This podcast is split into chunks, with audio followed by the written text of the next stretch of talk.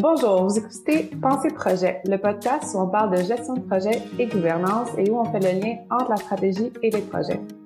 Je m'appelle Roxane Laplante-Robert et sur ce podcast, on vous partage les stratégies pour optimiser vos pratiques en gestion de projet, programme et portefeuille.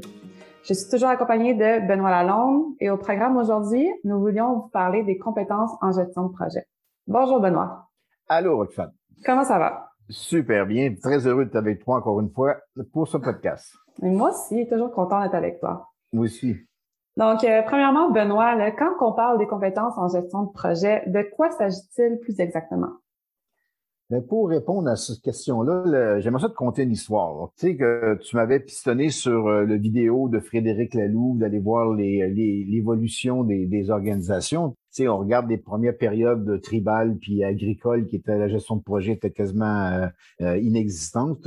ça a apparu un petit peu plus dans la troisième période dite industrielle et ça, c'est intéressant de voir que euh, Frédéric Taylor a développé euh, l'organisation systémique du travail qui a généré la structure de découpage de projets. Et dans les années 50-60, il y a eu des gros projets. On était sur la Lune, puis on a développé le projet Manhattan qui était avec George Oppenheimer et son équipe qui ont développé la bombe atomique, mais son équipe a développé le fameux triangle, le temps coût qualité, donc ça a devenu ça a devenu une référence en gestion de projet.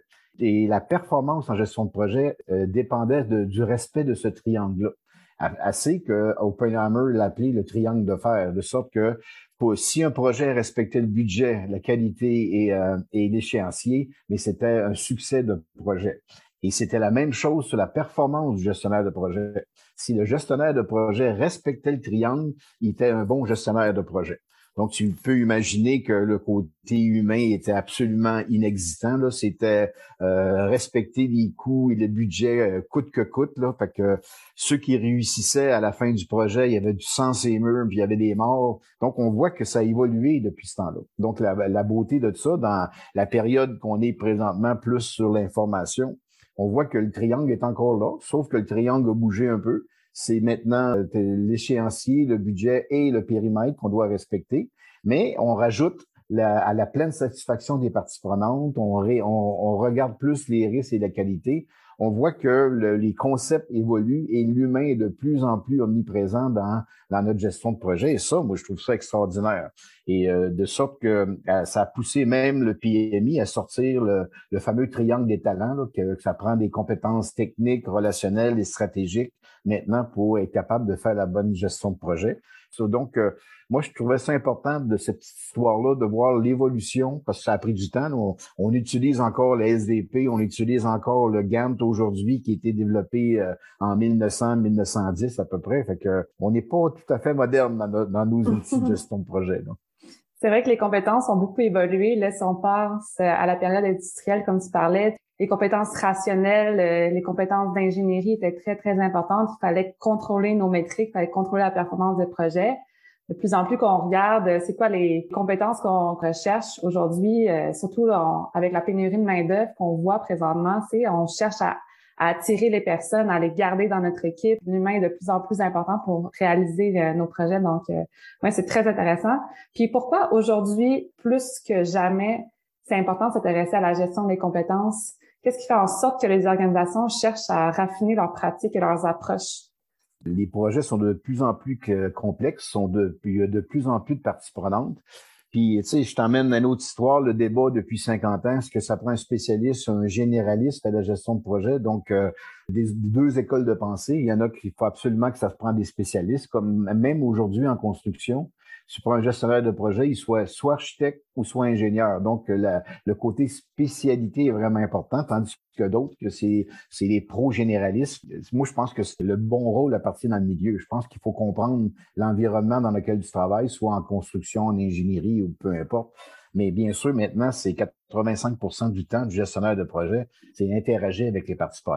Donc, ça change les compétences. C'est pas juste le calcul maintenant qui est important, mais c'est les interactions avec les êtres humains. Et ça, ça devient un facteur de succès dans les projets. Donc, tu vois que tu peux plus simplement être euh, dans ton bureau, la porte fermée face au mur pour gérer un projet.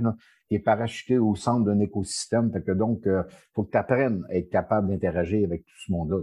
Hum, c'est vrai que les, compétences évoluent beaucoup, là, qu'on peut plus seulement avoir euh, des gens très techniques au nouveau métier. Donc, on se rend compte que la gestion de projet, ça devient de plus en plus une profession qui est, qui est comme tu dis si souvent, qui est transversale à travers toutes les entreprises.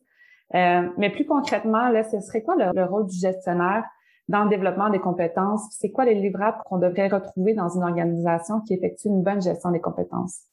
Mais tu sais, avec, il y a des, il y a des euh, défis des organisations qui, ressortent tout le temps. Par exemple, des compétences inégales dans les équipes euh, qui gèrent des projets. Là, c'était euh, géométrie variable, le manque d'uniformité dans le savoir et le savoir-faire dans, dans, dans, les gens, la confusion entre les experts techniques et les gestionnaires de projets qu'on a vu tantôt. Donc, quand même intéressant.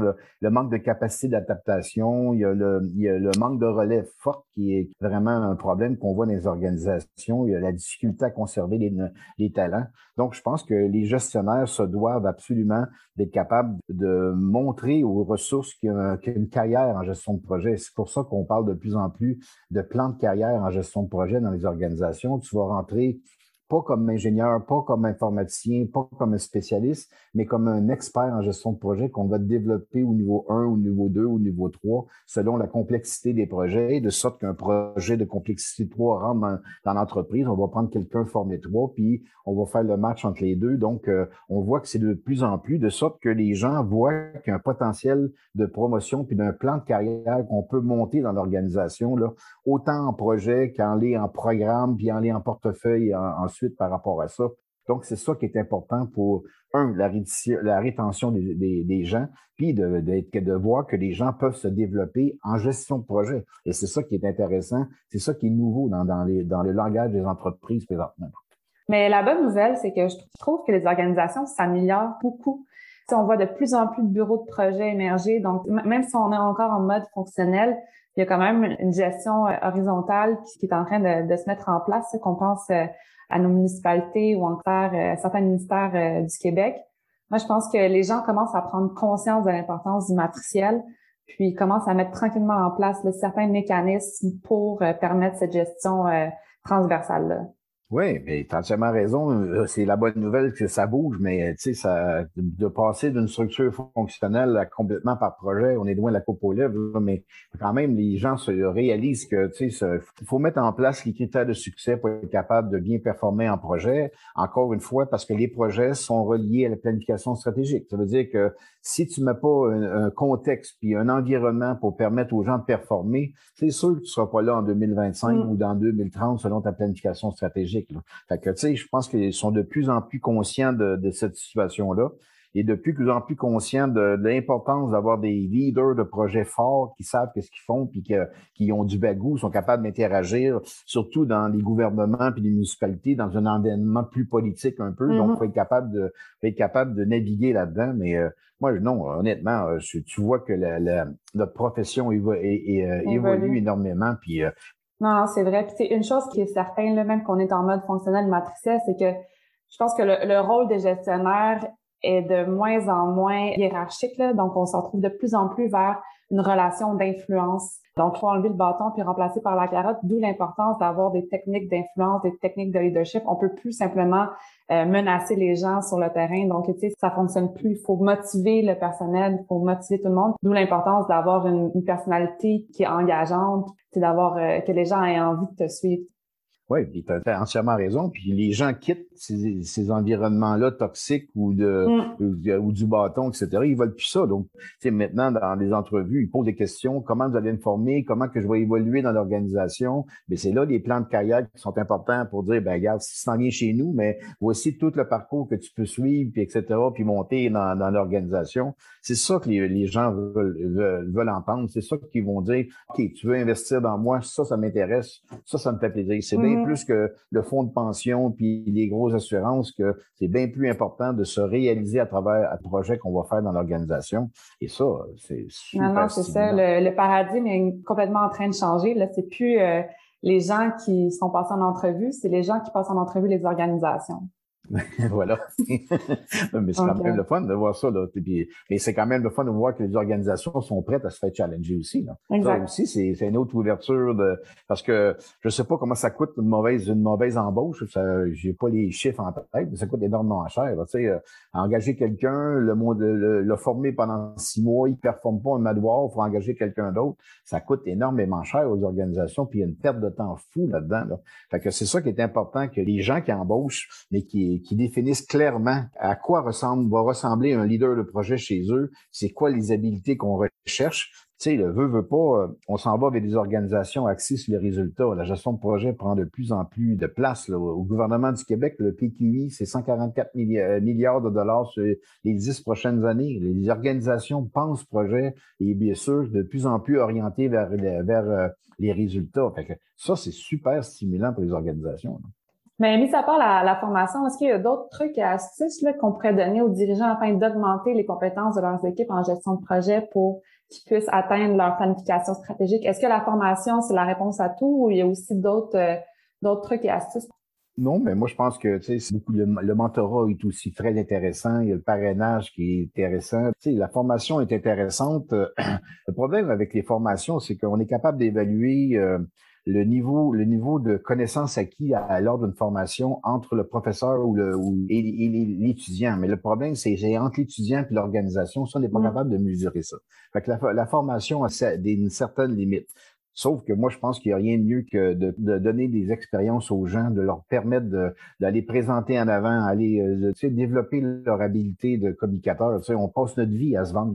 Fait faut leur donner des occasions pour être capable d'être imputable, d'être responsable, puis d'être capable d'aller devant un groupe, défendre ses idées, défendre son projet, sais, c'est facile quand ça va bien, tout est vert, puis là, tu passes pour un héros, mais aller devant, devant un comité de gestion quand il y a des lumières rouges, puis etc., puis expliquer pourquoi, puis tata, c'est pas, c'est ça qu'il faut mm. donner comme expérience à nos gens, puis euh, moi, je pense que c'est ça que un peu les, un peu les, les astuces qu'on doit mettre en place, c'est la formation, certes, mais de plus en plus sur soft skills, les soft skills, soft skills, donc, on voit que les habiletés euh, relationnelles vont prendre une place, une prépondérance majeure dans, le futur de la gestion de projet. Oui, c'est vrai, mais parfois c'est un peu plus difficile de, mettre sur papier sa personnalité sur un CV que de mettre ses compétences techniques. Hein. C'est beaucoup plus facile d'augmenter ses compétences techniques en gestion de projet que les compétences stratégiques, euh, que encore les compétences de leadership ou les compétences relationnelles, comme tu le dis si bien. Est-ce que la gestion de projet, c'est vraiment fait pour tout le monde? Puis comment euh, s'il nous manque certaines compétences, comme tu, disais, au niveau de la personnalité, comment qu'on fait pour augmenter ces, ces compétences? Ben moi, je pense que tu sais qu'on est en train de développer des outils pour évaluer des compétences autant techniques, relationnelles avec euh, avec une firme qui s'appelle Trimo pour développer des tests psychométriques en gestion de projet. Qu'est-ce que je trouve intéressant là-dedans, c'est que ces tests-là te montrent un petit peu tes, tes, tes faiblesses. On peut pas être bon dans tout. Donc, euh, mettons que tu es plus faible dans tes habiletés politiques, tu es plus faible dans, l'écoute active, tu es plus faible dans des techniques d'influence. Moi, je pense qu'aller chercher des capsules d'une journée ou deux sur ces thématiques-là qui vont te donner des outils, des astuces pour t'améliorer côté politique, influence côté là, ben moi, je trouve que c'est ça qui est intéressant parce que les évaluations qu'on est en train de développer permettent d'avoir des plans de développement individuels. Et là, ça, c'est intéressant. Ou bien des plans de développement collectif, de sorte que, whoop, là, il y en a 15 sur les 20 gestionnaires de projets d'une entreprise qui ont des difficultés d'écoute active. Non, on va faire une capsule là-dessus, puis on va, va les aider là-dedans. Et il y a une responsabilité de l'individu de dire, oh, hmm, je suis plus faible là-dedans, je suis gêné, euh, comment je peux développer d'autres techniques pour être capable d'être le plus performant possible parce que on va se faire challenger. Effectivement. Donc, si on pourrait donner un truc aux organisations, ça serait de voir de quoi l'organisation a besoin au niveau de sa planification stratégique, effectuer l'écart entre la situation actuelle et la situation désirée, mettre en place un plan d'action tant au niveau des individus qu'au niveau du, du, groupe. Donc, avoir un plan d'action. ensuite, c'est de mettre en place ce plan d'action-là. Puis, par la suite, c'est quoi les, les bénéfices qu'une organisation peut espérer avoir en mettant en place euh, ces, tous ces éléments-là? Ben, moi, je trouve que c'est un élément majeur de rétention. Les gens hein, disent, wow, ils investissent en moi, ils croient en moi, ils veulent me développer. Euh, c'est quand même majeur. Là. Je pense que c'est probablement une des choses que dans la rétention qui est plus important, c'est que les gens se sentent investis par l'organisation, ils veulent me développer. Et moi, je pense que c'est bien plus c'est bien plus important ça que le salaire, que je comprends que le salaire, c'est important, mais moi, je trouve que ça, c'est un élément de rétention important.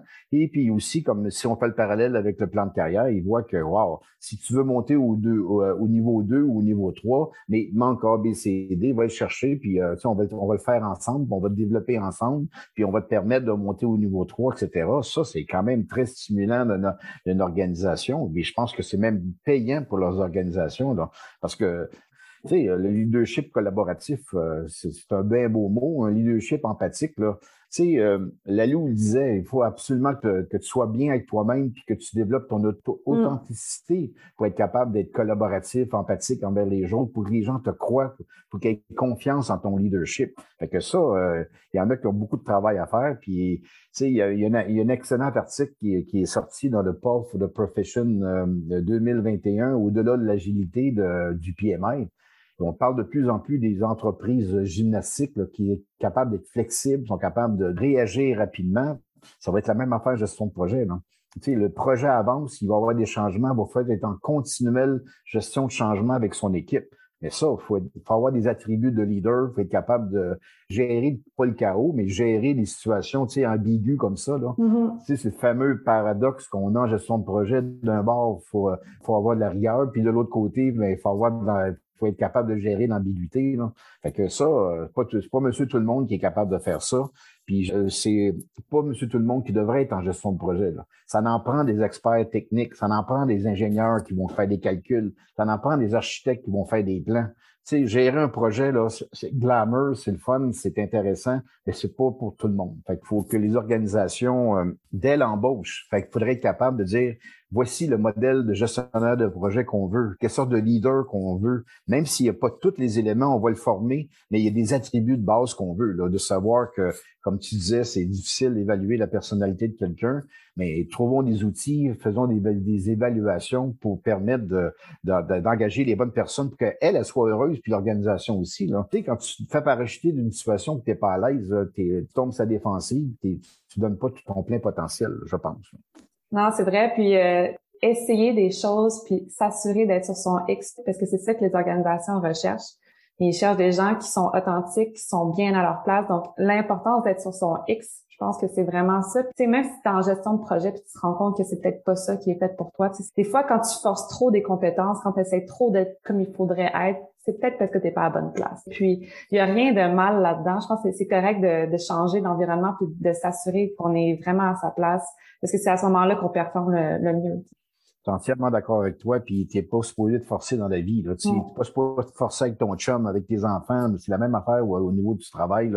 Tu es supposé d'être bien, puis il n'y a, rien de plus beau de voir quelqu'un sur son X qui performe. C'est fun. C'est vraiment le fun de voir ça, ce côté-là. Fait que moi, à, la limite, je pense que le, même le triangle du PMI va, va évoluer, là, le relationnel, le technique, le stratégique. Là, on s'en va plus vers euh, l'intelligence émotionnelle que ça va prendre. Ça va prendre l'intelligence collective pour être capable de, de, de, bien performer dans l'écosystème. Puis ça va prendre l'intelligence artificielle, bien sûr, parce que l'intelligence artificielle va venir remplacer un paquet de tâches qu'on fait là, de la mm. collecte des informations, puis les rapports d'avancement vont se bâtir. Donc, euh, tu sais, est-ce que est-ce qu'il y a un amener pour les PCO? Je ne sais pas. Est-ce qu'il y a un amener pour les bureaux de projet? Je ne sais pas, à cause de l'intelligence artificielle.